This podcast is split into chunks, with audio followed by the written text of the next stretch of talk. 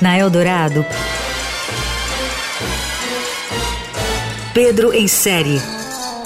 Tudo sobre séries, filmes e outros enlatados. Com Pedro Venceslau.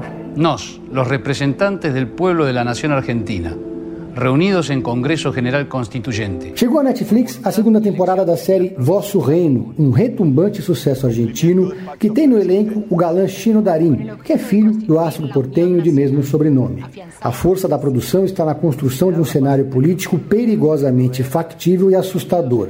A chegada ao poder de um governo teocrático fundamentalista de matriz evangélica que se apresenta como a nova política e prega patriotismo e valores ultraconservadores.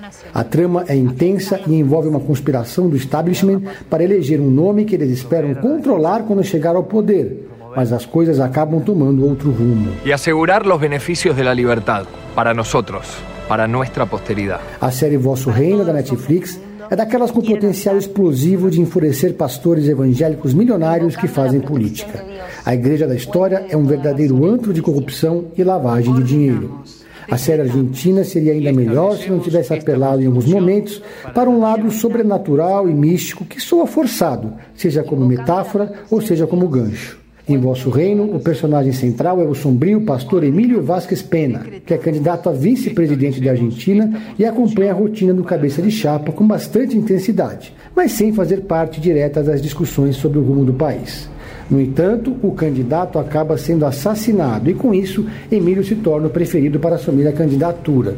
A segunda temporada já começa com o pastor no poder e a Argentina em chamas protestando contra o governo que acaba de ser eleito.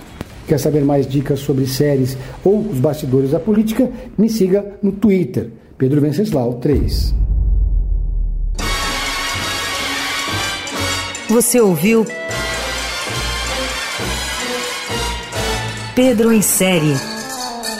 Tudo sobre séries, filmes e outros enlatados com Pedro Venceslau.